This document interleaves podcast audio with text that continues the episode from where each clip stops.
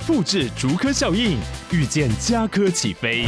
嘉义花园造镇新案 AI 世界城隆重登场，马上把握与嘉科最近的距离。嘉义科学园区无人机产业聚落，华泰名品城打造高铁 Outlet，故宫南院长庚医院县府生活圈 AI 世界城二到三房抢先预约零五三七一七五五五。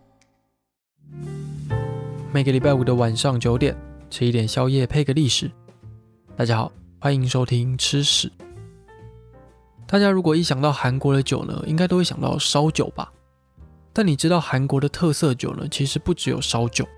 我们今天要介绍的玛格丽酒呢，就是一种非常受到欢迎，但是台湾人比较不熟悉的米酒。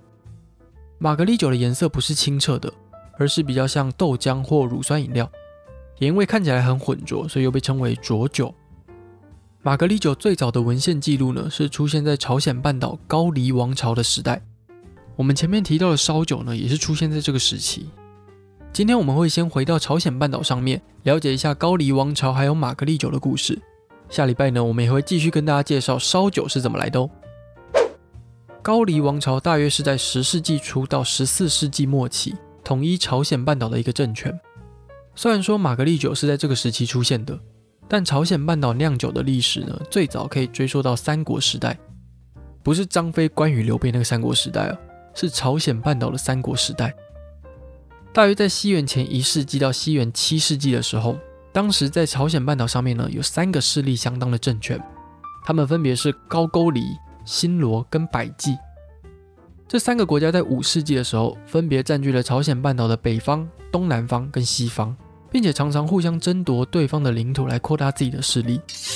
最后在七世纪的时候呢，新罗联合了唐朝，灭了百济还有高句丽，进入了新罗统一时代。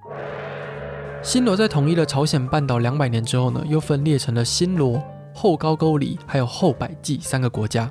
历史上呢，就称为后三国时代。其中后高句丽的领袖公义是一个非常残暴的人，他对自己的家人和手下都很不信任，那动不动呢就会生气要把人家杀掉，所以底下的将军还有大臣呢都很受不了。这一些部下们呢就决定要做自己命运的主人，他们就推举了将军王建作为反叛的领袖。要推翻公义的统治，王建还把国家的名字从后高句丽改成高丽，并且定都于开城。开城就是现在北韩的领土，靠近北纬三十八度左右的地方。那同一时间呢，后三国时代的其他两个国家新罗还有后百济也变得越来越弱。所以在西元九百三十六年的时候呢，高丽国的王建就统一了朝鲜半岛，而他也被称为高丽太祖。但王建最刚开始能够崛起呢，很大一部分是靠着其他大臣还有地方贵族的支持，所以这一些人呢，在高丽建国之后就很理所当然成为新的贵族阶级。而太祖王建考量到这些人原本的势力就很庞大，不值得跟他们硬碰硬，就决定用一些比较软性的方式来控制他们。他把这些贵族的女儿们呢纳进了后宫，想说，哎，那现在大家都是一家人了，我们就和平相处哦。结果这个做法呢，却苦了他接下来继位的儿子。太祖王建在统一了后三国七年之后就过世了。当他的儿子惠宗正想要坐上王位的时候呢，他老爸当初娶的那一群后宫们，还有后宫们背后的贵族势力呢，已经开始串通作乱。当时有一个很嚣张的贵族叫做王圭，王圭有三个女儿，其中一个嫁给了惠宗，所以亲属关系来说呢，王圭其实是惠宗的岳父，所以王圭根本就不会把惠宗放在眼里。王圭每天都会搞一些小动作，甚至还策划要暗杀惠宗，所以惠宗的王位呢，从来都没有坐稳过，而且最后还因为整天疑神疑鬼，导致生病死掉。虽然惠宗死掉，但是贵族干政的问题呢，却一直没有被解决。到了光宗即位的时候，他下定决心一定要摆脱这样的局面。光宗实行了科举制度，让人民有机会可以透过考试当官，借此削弱贵族的权力。但光宗的改革有点太心急了，甚至还造成社会的对立，所以到了成宗统治的时候呢，他就放慢了改革的脚步。成宗给了贵族一些特权，让他们不必经过科举考试也能够当官。但同时间呢，他也将许多权力收回到自己手上。他重新整理了官僚体系，由中央派遣地方官员。他也重新发行了货币，整顿了货币在市场上流通的秩序。不过，虽然经过这几任国王的努力，高丽王朝还是摆脱不了贵族势力的阴影，当穆宗在位的时候呢，就爆发了康赵政变。康赵是一位将军，他把穆宗杀掉之后呢，就拥立了显宗作为傀儡政权。虽然不久之后呢，康照就死掉，但显宗呢却成为另外一个大臣金英父的傀儡。之后的五十几年呢，金氏家族就成为了控制朝政的超大豪族。除了金氏家族以外呢，李氏家族后来也崛起，还把金氏家族给斗掉，控制了高丽朝政长达八十年，一直到了仁宗的时候。仁宗觉得自己长期被李家控制，实在是忍无可忍，所以就默默计划要杀掉李家的人。结果这个阴谋呢，就被发现。当时李家的大家长李之谦一气之下呢，就放火烧了皇宫，杀死了仁宗的亲信，甚至还企图要毒死仁宗。不过幸好呢，还是有一些大臣是站在国王这一边的，他们想办法要阻挡李之谦篡位的阴谋，并且分化李之谦还有朋友们的感情，最后成功瓦解了李氏家族的势力。不过，首都开城被李之谦这样一搞呢，就变得有点破烂。所以，高丽第二大臣平壤的贵族们呢，就希望皇室可以迁都到平壤。迁都，迁都。而开城的贵族呢，当然是强烈的反对啊。平壤的贵族发现不太可能真的迁都之后呢，就也想要趁机独立成一个国家。仁宗好不容易呢，才把这一次的起义给压下来。而且，除了国内的贵族以外呢，外国势力也为高丽国带来了很多麻烦。朝鲜半岛的西边有中国，东边有日本，北边呢还有契丹人建立的辽国、女真人建立的金国跟强大的蒙古帝国。所以对高丽的君王来说呢，要如何在这几个大国家之间取得一个平衡，就是一大挑战。高丽王朝刚建国的时候呢，北方的契丹国已经有一定的规模了，但是当时的契丹国主要的目标呢是想要南下占领中国的土地，并没有很想要跟朝鲜半岛上面的政权起冲突。所以他们就派了使者要到高丽交朋友，没想到高丽竟然不买这个账，两国呢很快就结下了梁子。反倒是中国的宋朝建立之后呢，高丽的光宗就和中国结盟，要一起共同面对北方的敌人。在西元九百九十三年的时候，由契丹人建立的辽国呢，带了八十万大军要来攻打高丽，他们一路上基本上都没遇到什么阻碍。那正当高丽的朝廷在伤脑筋的时候呢，辽国就突然不往前打了。反而还找高丽谈判。原来辽国这一次的攻击呢，并不是真的想要打高丽，主要就是吓吓他们而已。谈判的结果呢，就是高丽和宋朝断交，而辽国呢，也给了高丽鸭绿江东边的土地作为交换。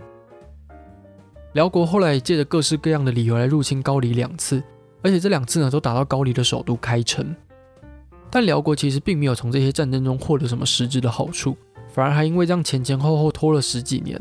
让两国都变得非常疲惫，所以最后才决定要谈和。辽国后来被女真人建立的金国灭掉之后呢，高丽为了要换取和平，也只好向金国低头。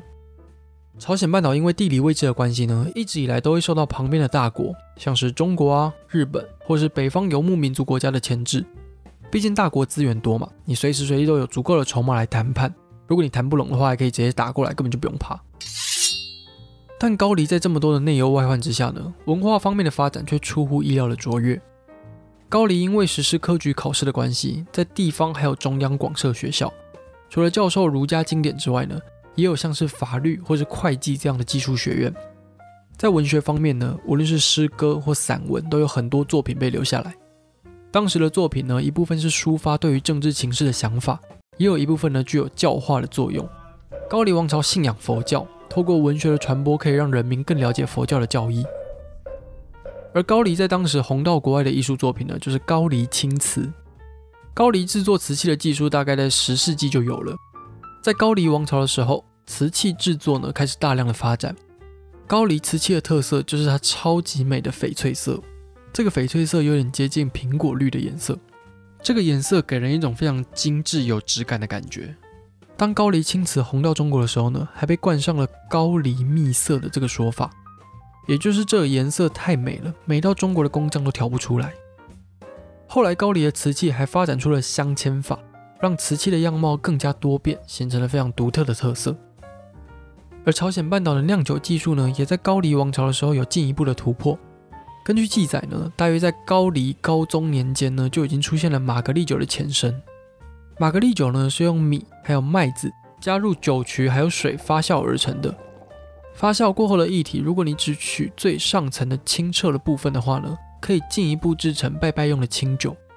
而下层包含酒渣的部分呢，在经过简单的过滤之后，就变成玛格丽酒。玛格丽酒呢，又被称为梨花醇或是梨花酒，因为一开始呢是在梨花开的时候酿造的，也因为酿造玛格丽酒的成本不高，很受到平民百姓的欢迎。韩国人传统的喝法呢，会把玛格丽酒装在铜碗里面喝，因为它酒精浓度只有六到八趴，一碗一碗接着喝呢，也不太容易醉。不过现在我们对于玛格丽酒比较不熟的原因，跟接下来的历史发展有很大的关系。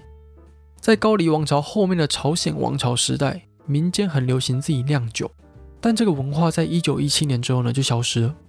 当时朝鲜是日本的殖民地，日本在朝鲜课了很重的酒税，后期更是全面禁止家庭自己酿酒。再加上一九六五年的时候呢，朝鲜半岛发生了粮食短缺的问题，韩国政府就开始禁止以米酿酒。玛格丽酒呢，也因此消失了好长一段时间，一直到一九九二年，韩国政府又重新开放了用米酿酒的禁令，才让玛格丽酒重新复活。而且根据现代的研究呢，发现玛格丽酒有抗氧化的功能，可以养颜美容，让皮肤紧致有光泽。而且玛格丽酒有丰富的植物纤维，不但可以防止便秘，还因为热量低呢，有减肥的效果。传统上用来酿造玛格丽酒的酒曲，可以预防胃溃疡。降低血中的胆固醇，还有血栓的形成。玛格丽酒中丰富的乳酸菌也可以提升免疫力，抗癌物质的含量也比啤酒还有葡萄酒多十到二十五倍。现在韩国把每年十月的最后一个星期四定为玛格丽酒日，并且举办了玛格丽酒节，就是想要来大力推广玛格丽酒的好处还有文化。好了，以上呢就是高丽王朝还有玛格丽酒的故事。下礼拜呢，我会继续聊高丽王朝跟蒙古人的爱恨纠葛。以及这段爱恨纠葛呢，又是怎么影响烧酒的由来？好了，听到最后呢，也记得追踪吃屎的 IG，那我们就下礼拜见喽，拜了。